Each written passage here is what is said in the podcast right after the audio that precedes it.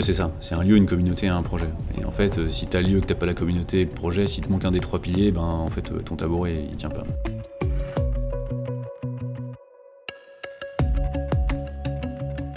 Et justement, la PAM, c'est pas uniquement la PAM, le bâtiment. La PAM, c'est euh, les PAMeurs, comme on dit, c'est tous les gens qui sont dedans. Et le collectif, aujourd'hui, euh, voilà, sur notre forum interne de discussion, on est plus d'une centaine. Donc, euh, voilà, c'est ça l'enjeu, quoi.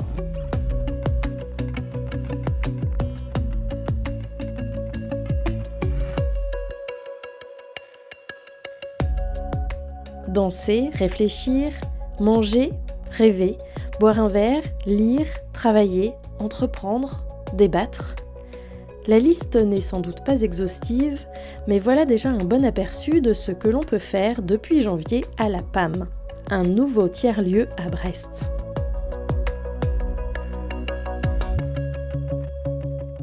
Ceux qui sont du coin en ont forcément déjà entendu parler. Pour les autres, il n'y a qu'à fermer les yeux, bon attention quand même si vous êtes en train de conduire, et à écouter notre invité du jour. Il s'appelle Antoine Aurélou. Et c'est l'un des cofondateurs de cette aventure.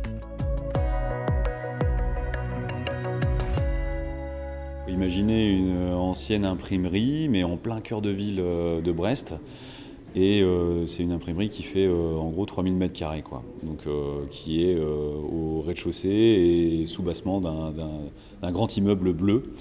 Et, là, on se trouve actuellement justement juste sous l'entrée et euh, dans le lieu qui est le musée euh, de la PAM et qui retrace bah, toute l'histoire de cette imprimerie qui a été créée par mon grand-père en 1928.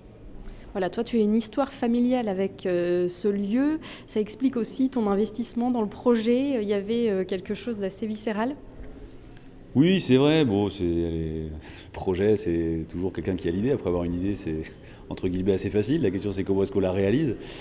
Euh, et, oui, oui, c'est moi qui, ai eu cette idée-là il, y a maintenant 5 ans de, faire quelque chose avec cette imprimerie qui venait de fermer ses portes. Et à l'époque, bah, moi je discutais en fait avec, euh, avec euh, deux, trois amis, donc notamment Julien Sévélec, Ronan Karadec et, Sophie Karadec, depuis plusieurs années sur qu'est-ce qu'on pouvait faire pour notre territoire. Moi je travaillais pas mal à l'international sur les questions de développement, d'accès aux besoins essentiels, en tout cas beaucoup en Afrique de l'Ouest, et aussi d'adaptation au changement climatique.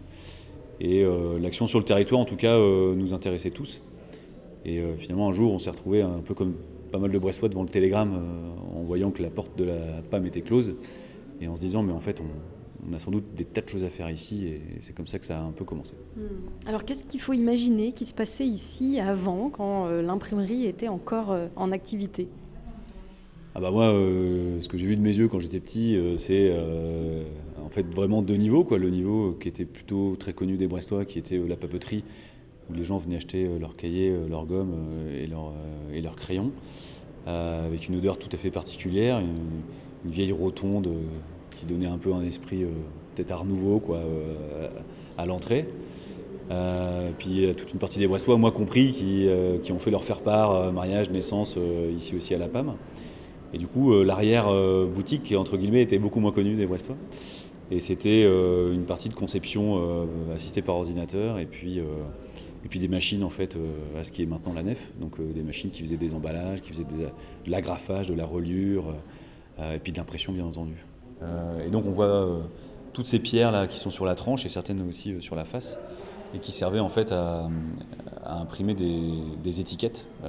donc il y avait des plumistes, c'était leur nom, qui venaient dessiner en fait à l'encre grasse sur ces pierres très lisses qui sont des pierres calcaires, et euh, par des jeux d'attirance, réfraction avec l'eau, euh, les pigments venaient se fixer là où euh, l'encre était passée.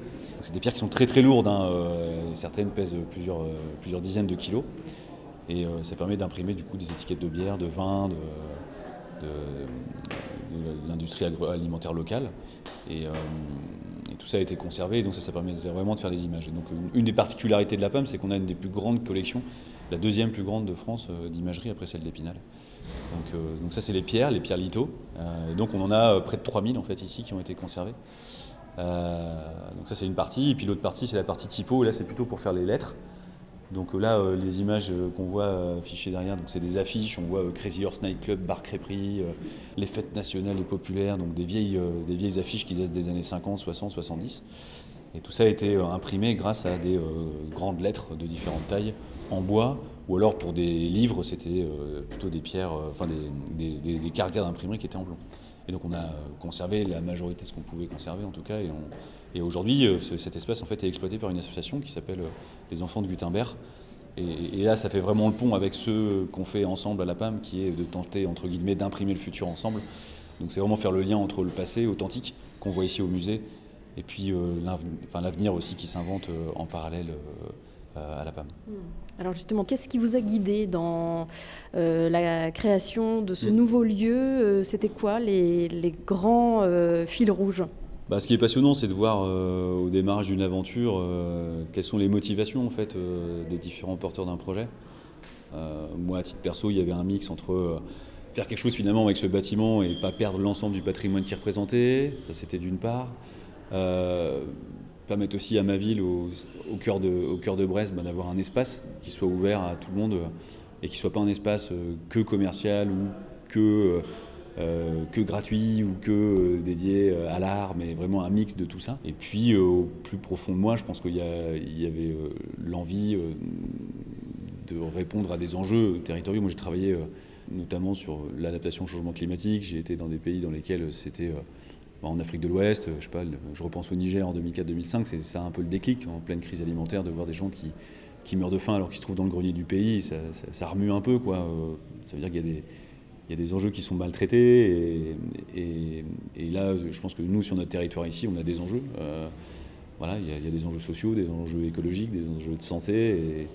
Et, en fait, on ne pourra pas y répondre que euh, euh, en déléguant ça soit au secteur public, soit au secteur privé. Et donc un tiers-lieu, bah, c'est aussi un, lieu qui, se positionne dans, un tiers secteur, qui est un, mix entre ce qui est bien pour le public et et aussi euh, bah, ce qui permet d'avoir un modèle économique qui, tient la rampe. Et, euh, du coup, ça c'est ma part de motivation, mais les autres euh, ont chacun la leur.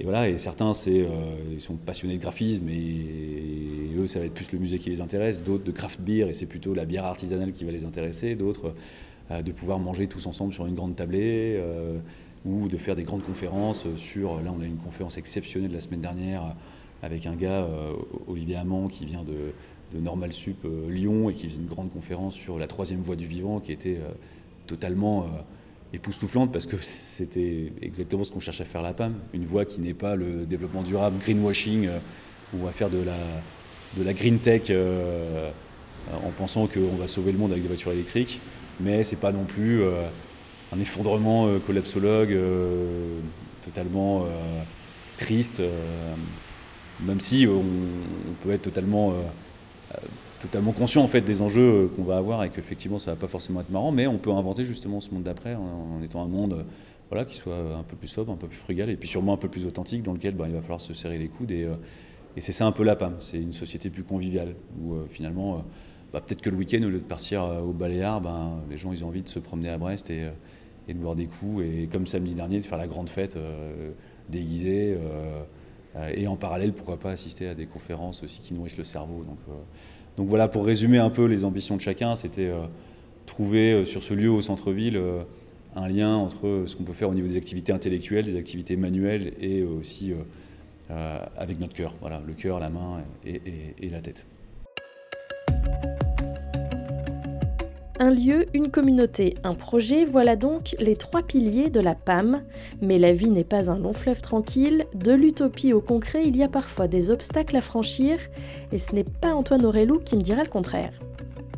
Waouh, je pense qu'on pourrait écrire un bouquin ou une BD. Euh, parce qu'en en fait, des obstacles, il y en a eu, euh, énormément. Et effectivement, euh, ce qui est assez puissant, c'est que depuis le démarrage, donc au début, on était évidemment on était 4-5 autour de la table assez rapidement. Hein, euh, bah, les profits, c'était plutôt euh, bah, Ronan, Julien, Sophie et moi. Euh, on était plutôt dans l'idée d'investir, en fait, d'investir du temps déjà, de l'énergie, et puis après, pour ceux qui le pouvaient, en tout cas de l'argent. Mais c'est vraiment ça, c'est les, ressources sont arrivées assez rapidement sur le sujet. Quoi. C'est ok, on a une idée, mais comme le projet est assez colossal, donc quelles sont les ressources humaines, financières ou techniques qu'on peut mobiliser? Donc ça, c'est la base d'un projet. Et puis euh, voilà, on, a commencé à élargir un petit peu le cercle en voyant bah, qui peut donner qui souhaiterait venir travailler à la PAM, quel type d'activité. Euh, euh, bien entendu, le musée aussi, on a discuté avec les, bah, finalement avec les gens de ma famille qui, qui s'occupaient de gérer le patrimoine d'impression, de, de l'imprimerie. Et après, bah, un premier défi, c'était de savoir est-ce qu'on peut acheter le bâtiment? Donc, euh, ce qu'on appelait d'ailleurs euh, sécuriser le foncier. Ça fait un moment que j'ai pas dit ça, mais à l'époque, je, le disais au moins trois fois par jour. Faut qu'on sécurise le foncier. C'est-à-dire qu'en gros, bah, qu'on s'assure que ce bâtiment soit pas vendu pour faire une grande surface alimentaire ou un parking ou une résidence médicalisée à 6000 euros le mètre carré. Donc c'était vraiment ça l'enjeu pour nous, un enjeu de course de vitesse un peu, parce qu'on ne pouvait pas savoir qui pouvait se présenter face à nous, parce qu'il fallait racheter ce bâtiment hein, qui appartenait à mon oncle. Euh, donc finalement, on a réussi à faire une offre et après, bah, voilà, euh, après c'est devenu des enjeux plus euh, techniques et il y en a eu beaucoup sur le chantier. Donc on regarde ça un peu dans le rétroviseur de loin, mais on est passé par des moments émotionnels assez forts. Et, juste, s'il y avait un exemple à retenir, c'est là où les gens aujourd'hui mangent et boivent des coups. Bah, il y a encore un an, c'était un amas de gravats avec des trous qui descendaient à 15 mètres pour aller chercher la roche, puisqu'on est sur du remblai puisqu'après-guerre, en fait, Brest a été rasé et on a reconstruit la ville sur du remblai.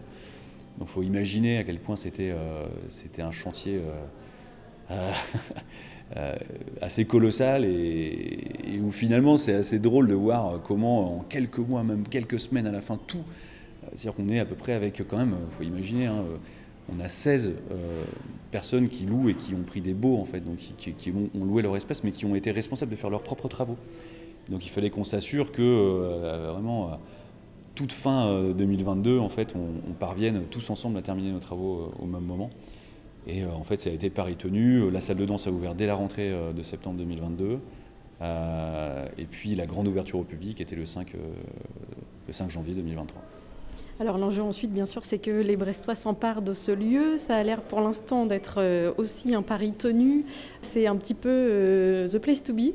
Oui, ben vraiment tant mieux parce que bah, je crois que c'est bon, il y a plein de choses qui me viennent en tête, mais, euh, notamment les premières discussions qu'on a eues avec Benoît euh, Cord de la brasserie du Baril, quand, il nous racontait comment lui avait lancé sa brasserie et comment les banquiers lui demandaient un business plan. Il disait mais attendez, un business plan pour pour euh, fabriquer de la bière à Brest, mais de quoi vous me parlez quoi? Et nous, voilà, on n'a pas vraiment fait de business plan, on n'a pas fait d'études de marché colossales, mais mais quand même, on a pris le temps. Et pour revenir sur la question de la communauté, c'était vraiment ça. Je pense qu'il y a une, une, chose qui est exceptionnelle, je pense à la PAM, c'est tout le boulot qui a été fait et la qualité du lien, du mortier en fait qui lie en fait euh, les, les, gens qui sont dans la communauté. Et quand je parle de communauté, bah, c'est des gens qui ont mis de l'argent, euh, des gens qui y travaillent et des gens qui sont juste des Brestois, des Brestoises ou de, passage ou, ou, qui y habitent et qui passent en fait à la PAM et qui et qui peuvent sentir. Alors évidemment, il y a plein de gens qui me disent mais comment on peut vous rejoindre, comment on peut participer, etc. C'est en train encore de se mettre en, de se mettre en mouvement. Et j'avoue qu'après le rêve, là, on est quand même beaucoup dans encore essuyer les plâtres et être capable de répondre à la demande,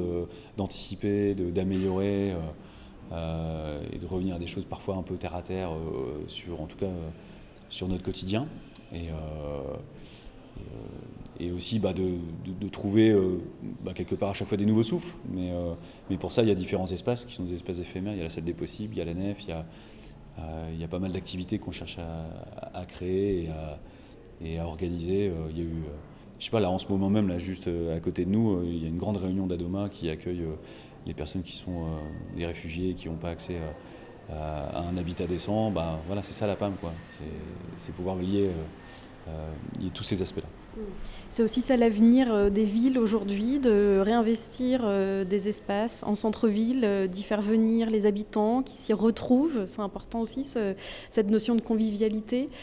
Pour vous, c'est l'idée s'il fallait rêver la ville de demain? Ouais, souvent je parle d'appropriation en fait. Finalement, on est dans, un, dans une habitude et dans une forme éducative depuis quasiment 10 000 ans en fait, où il y a une forme de, de soumission à l'autorité je crois que les Français et les Brestois sont très attachés aussi à, l'idée de l'autonomie et de, et de pouvoir s'émanciper, mais, euh, mais encore faut-il avoir l'espace et, et, les gens avec qui en causer. Et, euh, voilà, spécifiquement, bah, c'est voilà, on a, on a, un projet aujourd'hui qui est ouvert où les gens peuvent venir s'exprimer et, on veut dépasser le, le, le moi-je et le vous-vous, mais plutôt être dans le nous ensemble, qu'est-ce qu'on peut faire?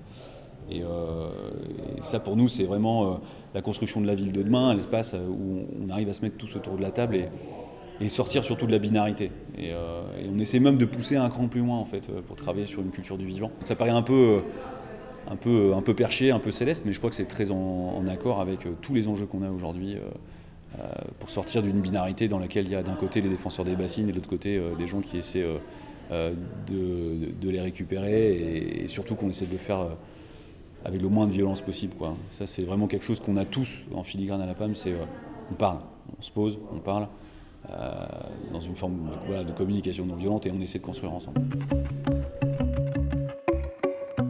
Nous, on se donne aujourd'hui une dizaine d'années en fait pour euh, entre guillemets équilibrer le modèle et, euh, aboutir, euh, et peut-être même avant, à créer un véritable commun.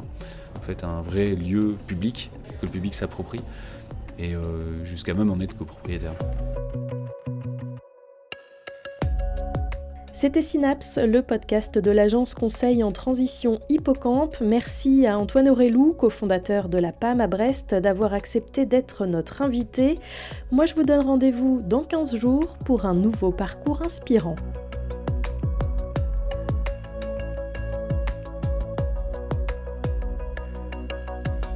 Cet épisode de Synapse vous a plu?